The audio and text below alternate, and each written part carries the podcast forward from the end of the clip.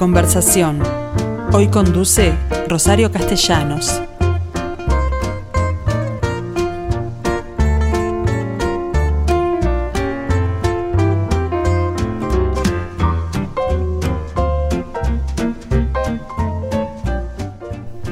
La entrevistada de hoy les confieso que me plantea muchos problemas para presentárselas a ustedes, porque miren todo lo que hace.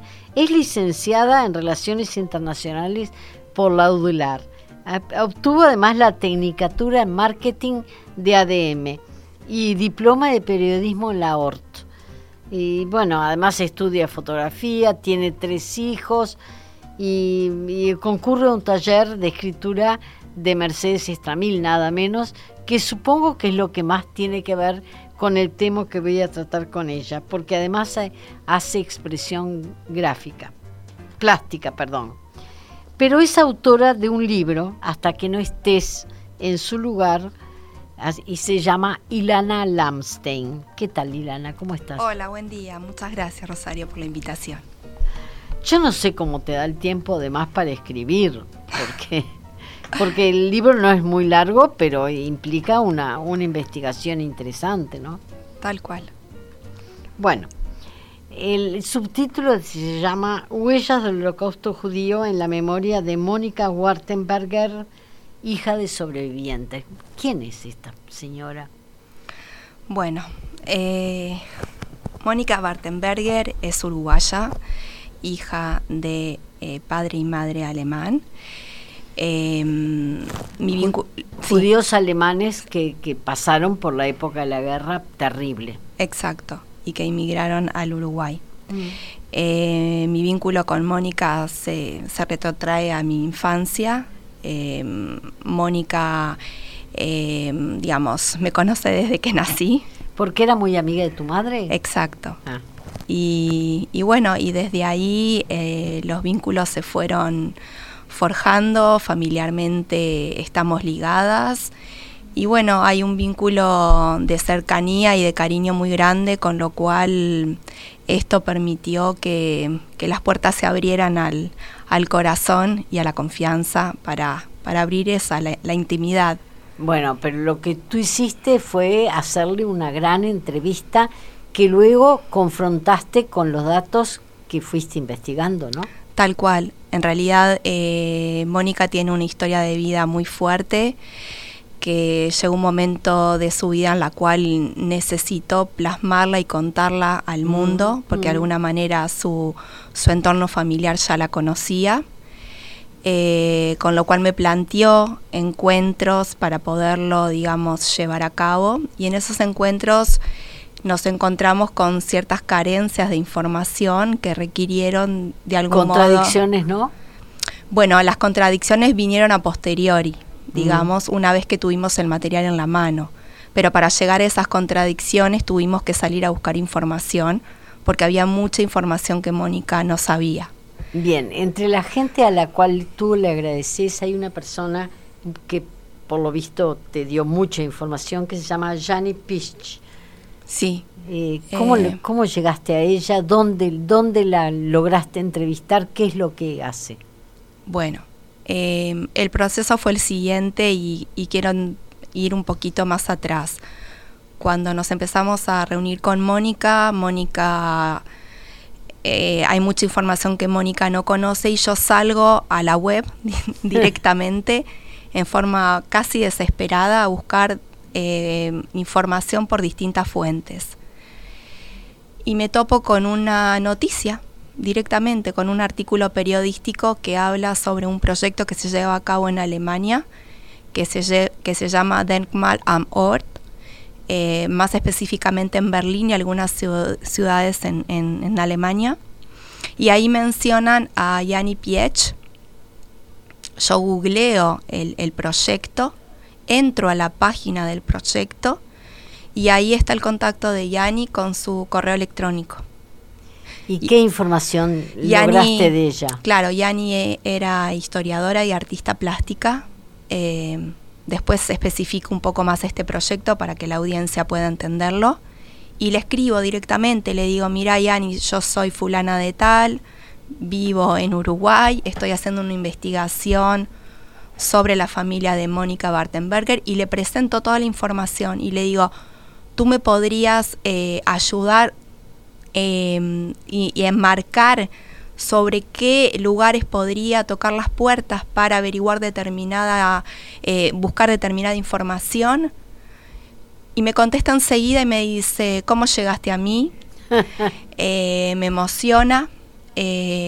Nosotros nos, nos, abocamos mucho al proyecto de esto de investigar sobre judíos que fueron asesinados durante la época del nazismo. Eh, si me permitís, yo tengo acceso a los archivos estatales alemanes, yo podría irte a buscar información.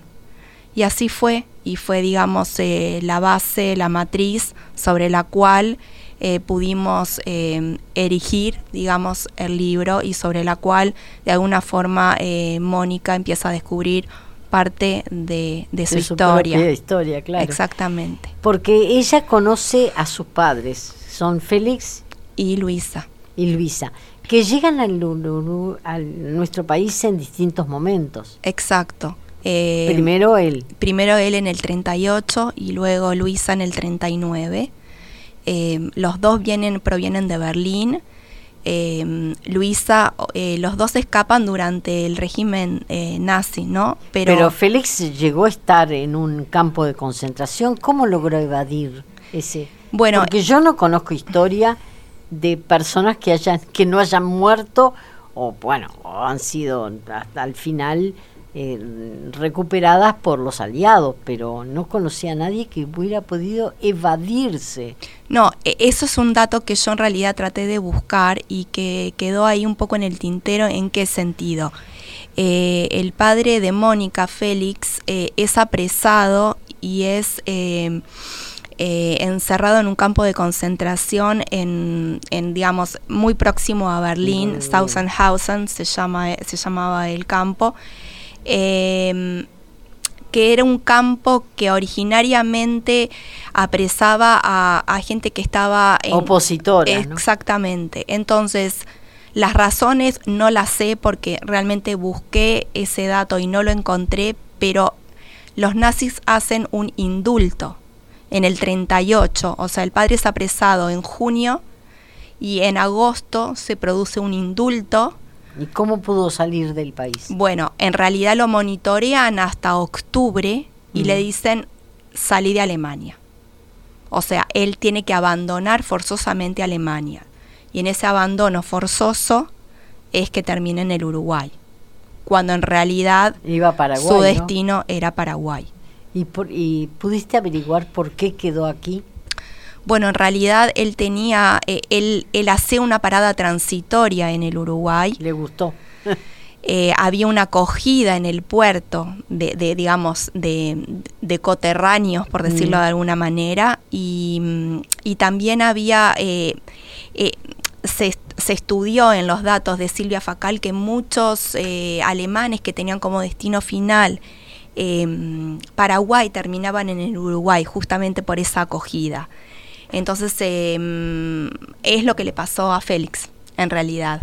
O sea, y además Paraguay era lo, lo que lo que de alguna manera daban esos permisos, esos visados en, en Alemania. O sea, no, no, era que se estaba eligiendo lugar a dónde ir, qué me conviene más, nada. Frente a esa situación, tenés que abandonar Alemania, bueno, se salía. Se salía y bueno, y, aprovechando esta parada que tenía que hacer en nuestro país, se quedaron aquí. Exacto. Pero me gustaría saber por qué Félix armó una otra familia acá, ¿no? Bueno, en realidad eh, tendríamos que ir un paso más atrás también. Bien. Porque en realidad Félix en Alemania estaba casado. ¿Pero casado con la madre Mónica o no? No. En realidad eh, ah, la historia empieza eso, más atrás. Félix estaba en Alemania casado con una señora que se llamaba Gerda y, tenía, dos hijos. Claro. Cuando es apresado y es obligado a salir de Alemania, él se, se ve en esa situación de dejar a su esposa y a sus dos hijos y termina en el Uruguay. En el periodo en el que él llega al Uruguay, es decir, él llega en el, en el 38, conoce a la mamá de Mónica, Luisa, y de alguna manera durante ese periodo Mónica cree que su papá no tiene contacto con su primer señora, Gerda, desde Alemania. Mm. Y, la documentación demuestra que sí tuvo una, un, eh, un contacto vía este, cartas con ella hasta el año 41. ¿Y se pudo casar con la, mamá de Mónica? Sí, en territorio uruguayo se pudo casar, de hecho se casa en el 42 con ella. Y, después Gerda viene a nuestro país, ¿no? Y bueno, finalizada la guerra, eh, Gerda sobrevive y también sobreviven sus hijos y en el año 48 Gerda llega al Uruguay. ¿Y qué, en qué condiciones? Porque a esta altura él era vígamo. Bueno, em, en el año, digamos, em, una vez finalizada la guerra en el 45, eh, Gerda vive en campos de refugiados mm. durante dos años y pico. Durante ese periodo, Gerda sale a buscarlo y finalmente lo encuentra. Es decir, que ya Luisa, que desde el vamos conocía la existencia de esta de, su primer señora, es decir, acá no había eh, cosas ocultas, digamos. Claro, pero debe haber pensado que se había muerto. Claro, es decir, mm, ah, pensó en la fatalidad, acá no hay buenos y malos, acá, acá estamos en una situación donde la vida fue arrojando a situaciones tremendas y extremas. Entonces, eh, la realidad fue que él se encontró con que su primer señora lo viene a buscar, él ya está eh, con, un matrimonio y una niña de dos años y tiene que tomar decisiones. Es decir, que cuando su... ¿Y sobre esas decisiones pudiste averiguar algo? Y bueno, es, es, el libro en sí mismo porque es el relato de Mónica, o sea, Mónica... Que es la hija, que la, la hija de ese segundo matrimonio. Exactamente, exactamente. Así que mm, en realidad em, Mónica cuando me plantea contar su historia, quiere contar su historia desde el lugar de hija, desde el lugar de, del dolor, desde el lugar de lo que ella vivió transitando eh, su lugar como hija viendo eh, las rupturas matrimoniales y a su vez em, viendo los dolores individuales. Entonces, en, realidad es un relato que trata de nutrir desde la documentación y el dato frío, pero eh, mezclarlo con ese aspecto emocional donde cada uno arroja lo que puede desde el lugar que le toca vivir. Y en realidad. Pero en realidad la historia de Mónica es hija de sobreviviente. Exactamente, pero. De uno de ellos, por lo menos, porque ni, eh, ni la mamá ni ella sufrieron los horrores del holocausto. En realidad es una forma relativa de decirlo y hay como como muchos em, conflictos filosóficos respecto a mm. eso, ¿no? Porque en realidad el vivirlo en carne propia no, no hay duda de quién vivió directamente el horror del holocausto, ¿no? Pero, pero la mamá de, de, de Mónica, Luisa, perdió familia directa y también tuvo que salir de Alemania y también tuvo que abandonar su vida y también tuvo que sentirse que no era querida, también tuvo también sintió que si no abandonaba de una forma de un día para la, para el otro eh, ya no iba a ser. Entonces de alguna forma eh, sí, sí vivió eh, el, el, holocausto, no, no pasó por un, por un campo de trabajo, pero, pero sí lo vivió. Eh, ¿En qué medida este libro ayudó a Mónica? Es decir, ¿qué encontraste tú que esta mujer eh, no conocía y bueno, y se tuvo que enfrentar con, con otra realidad? Eh, en realidad yo hablo mucho de la imagen de un puzzle, porque en realidad uno tiene el puzzle de la vida, ¿no? Eh, uno va armando sus propias piezas y uno forma parte de ese mismo puzzle. ¿Qué es lo que ella no sabía, por ejemplo? Em, bueno, en realidad ella sabía todo y no sabía nada. ¿En mm. qué sentido? El todo distorsionado y la nada mismo, porque cuando uno sabe el todo distorsionado, en cierta forma es saber la nada porque uno construye su propia realidad a partir de esa realidad distorsionada y cuando transita toda la vida desde ese enfoque y desde esa creencia, cuando sos un ser ya adulto y muy muy adulto, o sea, estamos hablando de que es una señora que ya es abuela, eh, tu percepción de la realidad ya no cambia. Bien. Eh, eh, lo que quería preguntarte es que en qué medida el conocimiento entonces le ayudó a Mónica. Si esa distorsión, con esa distorsión había vivido hasta ese momento, el aclararle los errores, ¿le sirvió de algo? Yo creo que, que sí, en, del punto de vista eh, conceptual y analítico, pero no del punto de vista emocional. Mm. O sea que en definitiva uno puede en un plano tener otra claridad de la realidad. Pero después cuando uno hurga en el plano emocional, no necesariamente las piezas se ubican diferente. O sea, tenés chance de que, puedan, de que se puedan ubicar diferente, pero no necesariamente. Es decir, no con esta información eh, la percepción de su padre cambió, no necesariamente con esta información la mirada de la primer señora de su papá fue diferente, no con esta información eh, se aproximó, se alejó de sus hermanos, de, de sus medios hermanos. Entonces, todo eso es muy relativo. Bueno, pero ¿cómo lo resolvió ella? Me interesa porque... Bueno, en, en realidad... Em, en una palabra, yo creo, estoy convencida que a veces es tan horrorosa la realidad que la gente la transforma para defenderse. Es decir, eh, ¿en qué medida esto ayuda? Ayuda a seguir viviendo medianamente bien.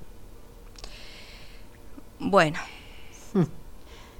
es una pregunta demasiado filosófica y que en realidad yo no, no, puedo dar una respuesta a eso, porque en realidad el libro se, se vincula básicamente con la figura del padre. Mm. Es decir, si bien eh, transita por otros personajes, por decirlo de alguna manera, que forman parte de, de mm, e integran la, el, digamos, eh, la, familia de Mónica, el, núcleo central es la figura del padre. Y en realidad el padre aquí, eh, emocionalmente en Mónica, no, no cambió. Bueno, es muy difícil cambiar porque... Lo que pasa que en realidad... Eh, tú tampoco en el libro eh, le metes el diente muy a fondo en, en cómo salió de Berlín este hombre, ¿no? Lo que pasa es que no hay forma de meterle el diente a eso. Es decir, yo me puedo basar en la documentación que Yani en su momento me, me, pudo este, enviar. Y Mónica en realidad esa información no la tiene. No, no, pero la tenés tú. no, esa información es lo que aquí se pudo reflejar y queda en, en el indulto que Félix recibe de, del campo y más nada. En realidad a Mónica se le argumenta de que, em, de que Félix puede abandonar a Alemania porque su primera esposa se divorcia de él. Y era lo que a Mónica siempre le, le, recalcaba. y en realidad después Gerda se contradice en, en, en dos documentos distintos. Por un lado ella dice que nunca se divorció y que de hecho ella profesaba otra religión. ese es el tema, ¿no? Ella y los hijos no los hijos se, se consideraban... sí, por eh, línea, por línea paterna ya los nazis consideraban que ellos eran judíos.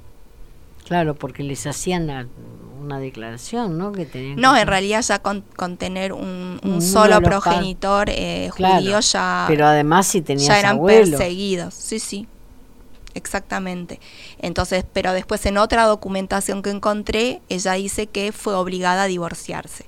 O sea que en realidad quedamos con con, esas dudas, ¿no? Este, y además algo que, que sí se, se, producen en muchos senos em, de las familias de la comunidad judía es que así como hubo gente que quiso hablar antes de, irse de este plano físico, hubo gente que no quiso hablar nunca. Entonces, en el caso del de, papá de Mónica, eh, la forma en que dialogó con Mónica sobre lo que a él le pasó fue en cuenta gota y desde un lugar Em, de dolor y de agresión en cierta forma verbal, es decir, eh, los mensajes que eran tenían que ver con lo que yo había pasado, ¿no? En primera persona, eh, porque vos no, no pasaste esto, porque vos no sufriste esto, porque tú no entendés esto. Entonces era algo de lo que no se hablaba, pero que cuando se hablaba era, agresivo. era agresivo. Entonces mm. eso era lo que ella eh, recibió y de lo que en ningún momento se animó a decir, bueno, papá, ¿sabes qué? Yo quiero saber qué fue lo que pasó realmente. Eso, para eso no hubo tiempo y no hubo posibilidad de hacerlo. Bien, eh, creo que me están contestando la pregunta, porque en definitiva el no tuvo tiempo es, es muy relativo. Creo que sinceramente no debe haber querido hacerlo. Lo que pasa que tampoco tuvo tiempo de vida común, por decirlo de alguna manera, porque él, eh, después que sus papás se, se, separan en el Uruguay, él queda viviendo aquí como 10 años con su primer señora y sus hijos, y luego emigra a los Estados Unidos. Entonces, en realidad, Mónica... Eh, pasan unos cuantos años hasta que se vuelve a encontrar con su papá, con su mm. papá y después cada tanto los, se, se, producían, se producían esos encuentros. Pero con los hermanos sí. Y con los hermanos sí, pero después, en los últimos años, eh, ¿no? O sea, que esa frecuencia de, de, de nos vemos... De la conversa. Claro, de la conversa, de nos vemos en el verano, no se daba, no, no, no es el mundo de ahora. Entonces, sí, hubo un padre presente, pero hasta por ahí nomás. Mm. Eh, con lo cual eh, su crianza se volcó del, para el lado materno y sin embargo la figura realmente idílica eh, está puesta en su padre. Bueno, como el de, todas las hijas mujeres que además son hijas únicas, ¿no? Porque en el caso de ella, ella, más allá de que tenía dos medios hermanos, se enteró tarde de eso, ¿no? Fue por años una hija única. Eh, no tan tarde, porque en realidad ella con dos años y medio ah, ya, se encontró con que había una señora en el puerto y, y dos chicos muy grandes, o sea, no, en realidad la madurez de ella, que no, no, no iba al ritmo de la madurez psicológica, ¿no? Sino la mm. madurez como, como material, porque es externa, de enfrentarse a, a una mujer, explicarle, no, se fue, se fue construyendo como a los ponchazos, ¿no? Este, tremendo. Tú lo llamaste al libro hasta que no estés en su lugar. Y me decís que Mónica, esta frase la decía mucho. Pero ¿en qué circunstancias? Porque en el libro no aparece nunca. No, no aparece nunca, pero tiene que ver con el lugar del padre mm. y con ese vínculo que él tenía con su padre. Porque de alguna manera ese vínculo un tanto agresivo, tortuoso. Es el, lugar el, que, el, que, él le ocupó, eh, em, digamos, transitar al padre. Entonces, esa agresión que ella recibía de su papá no la quiere juzgar. Claro. no le compete juzgarla y bueno, y, toma lo bueno que recibió de él. Y con eso se queda. En realidad el tema del holocausto, como yo te dije, para mí sigue, seguirá siendo la peor de las tragedias del siglo XX, pero ¿tú crees que el tema de seguirlo recordando como lo hacen generalmente las familias judías que no lo han vivido, porque sobrevivientes vivos quedan muy poquitos. Este, ¿es, ¿Es un aporte? Sí, yo creo que es un aporte y todo depende desde dónde se haga el aporte. Em, porque si una cosa es aportar desde la mirada de la construcción y otra cosa es aportar desde la mirada de de nuevo sobre los datos fríos y sobre los datos del horror. Exacto, exactamente. ¿Y cómo se puede hacer desde la mirada de la construcción para que sea efectivo el, el resultado? Bueno, primero desde la parte educativa, pero desde la parte educativa que tenga que ver con el, el mirar al otro desde, desde la diversidad, pero, pero real, no desde la diversidad de aceptar al otro porque es diferente, porque entonces no e, él tiene así y así. No, no, no, no, o sea, desde la aceptación de un mundo de diversidad. ¿Y cuál es? Porque yo te, te estoy viendo y para mí no sos diversa en ningún sentido respecto al resto de la gente que me rodea. Bueno, indudablemente, a ver, eh, la no sos diversa. Está bien, la Alemania nazi en realidad era, era una Alemania muy intelectual, ¿no? Convengamos. Eh, y fue donde pegó primero y pegó duro, ¿no? Pero mm, en realidad, volviendo a tu pregunta, para no, no abrirme demasiado, desde la construcción yo me refiero a es necesario tener memoria. Es necesario tener memoria porque las cosas se diluyen con el tiempo. Y yo, si tengo memoria, puedo no solamente saber de dónde vengo. No repetirlo, para, empezar. Para empezar eso. Puedo saber y entender desde dónde se originaron las cosas. Mm.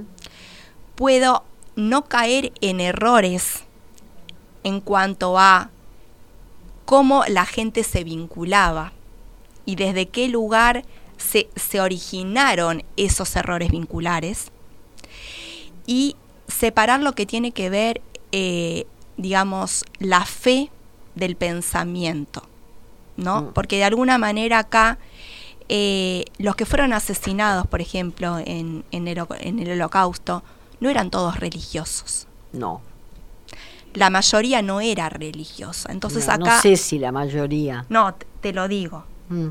Y, en el caso de, de, mm, los judíos eh, alemanes, estaban completamente integrados a la sociedad. Sí.